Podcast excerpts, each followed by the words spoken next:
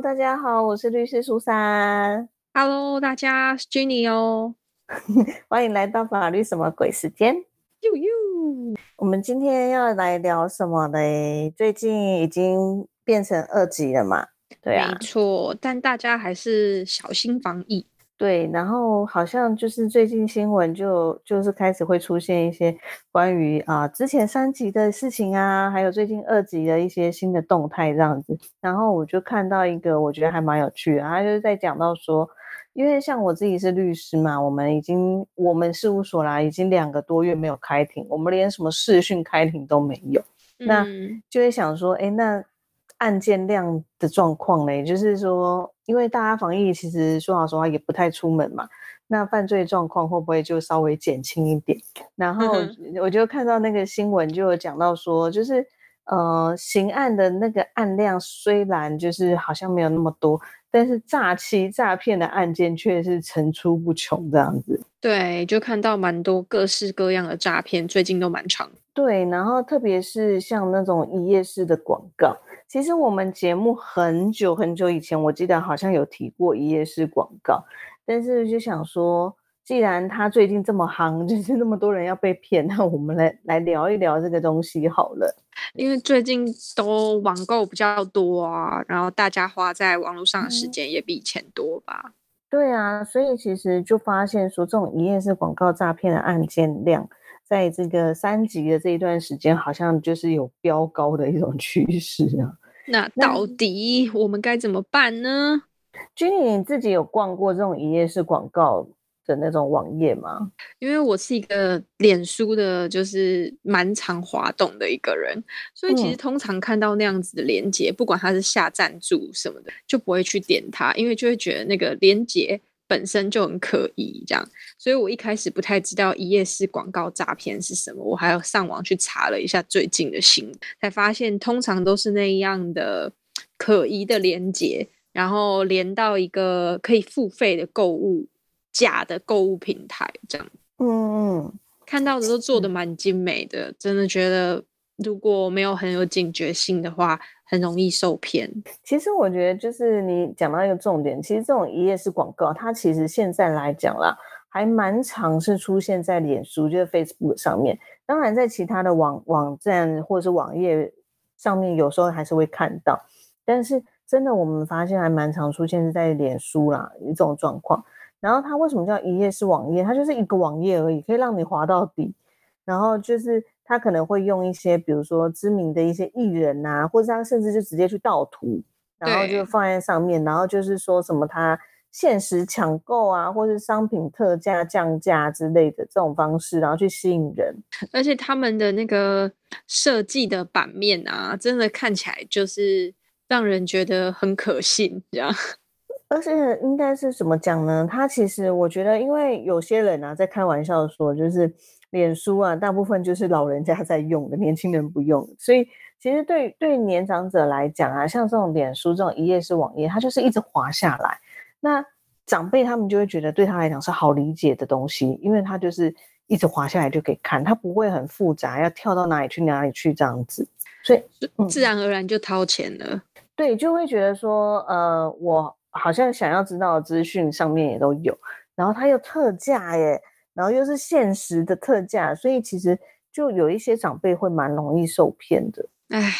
而且我们之前有讲到，就是有关于就是鉴赏期啊，什么是鉴赏期这些东西，其实在这些网页上面啊，它有时候也很狡猾，它会在上面直接写到说，它可以有七天的鉴赏期。嗯，对啊，其实它大部分来讲，它的特征可能就是说，因为它也要让你相信，所以其实它常常在网站上面就会写，啊、他们会有客服啊，有客服电话，或者是说有 email 啊这样子，然后他可能会用一些很低的价格，就像我们刚刚讲，他可能会说限时特价倒数，那限量抢购。对对对，然后他还会很狡猾的说，哦，不用运费，我们有七天鉴赏期哦，哦可以拆箱验货，不满意可以退啊，这样的话让你相信他。对，然后而且其实你几乎都可以看到正品，不会有负评这样子。然后目前来讲，其实还蛮多，它会采用那种货到付款的方式，或是信用卡刷卡。对，那呃，有一些啦，因为像你刚刚讲，现在其实都还蛮精美的，但有一些，有一些，其实你如果你仔细的去看的时候，有时候会发现它有一些破绽哦，就是它可能会不小心用到简体字之类的。嗯，对。我有看到说，虽然他们，嗯，新闻上蛮常讲，就是说，虽然大家现在也比较熟悉网购都有就是可以退货的机制嘛，或是货到付款，就才就是收到的时候再付款，感觉好像比较有保障。但是通常都会发现，他们你付钱之后，你想要退货，但是客服找不到人，或是没办法退。然后货到付款也来不及了，这样，毕竟你可能在当下没有拆开，就算是货到付款，你已经拿到东西，发现里面拿出来的东西就是根本就跟你买的不一样，或者是品质超烂。那货到付款，大家也不太知道要怎么样保护自己，就是不要陷入这个诈骗里面。对啊，所以其实我通常呢就会建议人家，就是说，你如果真的要在网络上买东西的时候。无论是在哪一个平台，或者是说真的哪一个网站，你都要先去看清楚，因为就像刚刚讲，他可能会有说他有客服、客服电话或客服的 mail。其实有时候你仔细去看一下他的 mail，你就会发现，哎，他的那个小老鼠后面的那一些那一串什么 mail 感觉好像有点怪怪的。那当你觉得有一点怪怪的时候，其实我就会觉得说，你应该要多去查证一下，这个到底是不是 OK 的。对，然后可以提醒大家，就是他如果是从脸书的贴文转过去一页式的购物网站嘛，那你可以注意看一下，你跳转过去的时候，那个网页的名称。然后还有它的网域是不是正常的？因为他们说像这样的 ES 购物网站，他们就会买一些免洗的位置，或者是连到很奇怪的网址。所以那个网址如果不是一个正常的网址，然后没有办法连接到客服啊，或是一些正常的功能的话，那大家要小心。所以就是在跳过去的时候，留意一下你是不是去了正当合法的网站，这样子。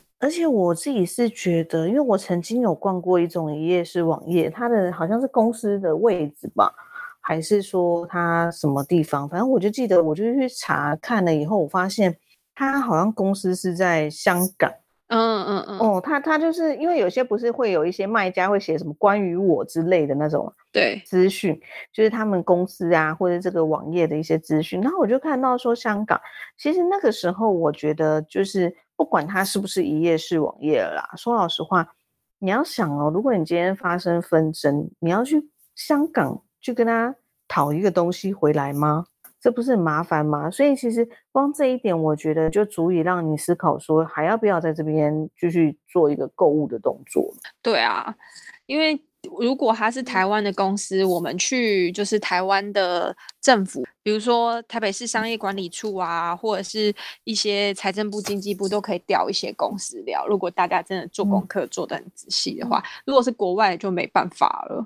对啊，而且其实说老实话，这种一页式网页，它都是骗你小钱呢，它不会骗你大钱，它基本上它都是特价嘛，所以 金额都不会太大。那在这种情况下，你要为了几千块，或者是好啦，真的大一点，可能到一万两万，然后去大费周章的去跟他处理一堆问题嘛？我觉得现在人可能不太会，嗯，而且就是很浪费心力的一件事，没有错，还是先小心一点是最保险的，在你没有受到任何损害之前，先完成安全措施。而且我就是有请我们家律师去搜寻了一下，就是实物上的判决啊，就是到底有没有人真的因为一页式网页被骗，然后就是提起刑事的那种诈骗的诉讼案件之类的，嗯，就是去做告诉或告发之类。他跟我说他查了以后发现，就是刑案的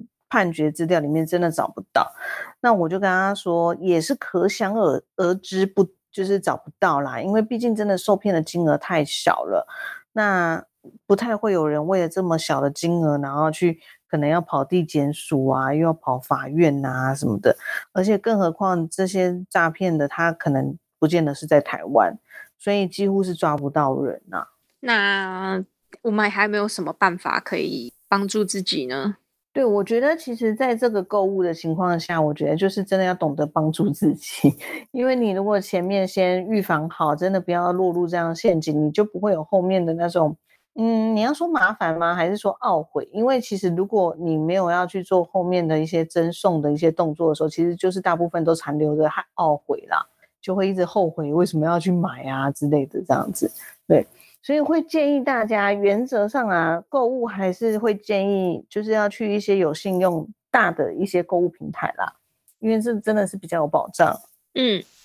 而且这些大的平台，它常常都会有一些第三方支付的功能。那这些东西，因为也会涉及到个资，所以其实我觉得他们在这部分的把关也会稍微比较严格一点。嗯，至少就像我们前几集有说过，关于购物平台购物的时候，你可以请购物平台支付给对方，因为第三方的就是防范功能还有保护功能就是像这样，所以至少你还可以申请不要支付费用给这个不孝的卖家，这样。对啊，就是还会多一个人 帮助你把关的动作这样子，然后再来就是说，其实就算啊。我不敢说虾皮绝对是完全没有没有那种诈骗的可能性，因为其实虾皮也是会有那种卖家啊之类的。那也会建议大家，就是说跟这种私人卖家在交易的时候，尽量啦避免另外透过比如说什么像 Line 啊、WhatsApp 啊之类联络。对，就是私下联络这个动作，就是建议大家不要，因为他会不会突然就是把你删掉、封锁，你也不知道。那这些记录来讲，有可能它就不是一个公开的交易记录啊。对，那如如果说他的最后已读不回你，或是封锁，甚至你根本连他的资料都没有，那你的这一笔交易有可能到最后也是就是不了了之了。没错，对啊。那再来就真的是你刚刚讲到的，就是说我们。还是会建议大家可以查核一下这个商家，他到底是真的还是假的。所以就像你刚刚讲的，其实我们在经济部的网站都可以查到公司的名称啊、地址啊这些。那甚至是说，有些人他可能或许没有成立公司，没错，但是你可以网络上搜寻啊，搜寻看看他的评价，或者是说你在 FB 的粉丝专业或者是社团看到的话，那你可以去了解一下他成立了多久。那粉丝大概有多少？追踪人数有多少？评价如何？我觉得这些都也是可以让大家，就是说，在呃决定要下单购物前的一个参考啦。对啊，至少你可以知道一下这里面的评价可不可信，可以自己判断一下下。没错。那如果啦，如果真的真的被骗了的话，通常啦就会跟大家讲，就是说。呃，基本上如果是货到付款的话，就是赶快打电话给货运业者，跟他们讲说这是一个诈骗呐，或者是说你要退货，那请他们过来，马上过来跟你就是拿回去，那他钱原则上也都是会退你的。那而且因为这种一页式网页诈骗太多了，所以其实呃，就是说在台湾来讲，消保处啊跟这些货运业者什么的也都也有沟通过了，就是说请他们尽量协助。让这种诈骗的案件量越来越少，所以基本上你如果遇到有这种争议的问题的时候，打电话赶快打电话给他们，其实他们都会帮忙处理的。对，这真的很重要哎，帮大家画一下重点。如果是货到付款的诈骗，请你赶快联络。货运业者，然后让他们收回去，然后还有只付你的就是货到付款的款项给对方，那就可以看看能不能够尽快在这个纠纷落幕之后把钱拿回来。基本上，你如果跟他们说要退货，他其实蛮多间都是直接把货拿走，然后钱就还你了，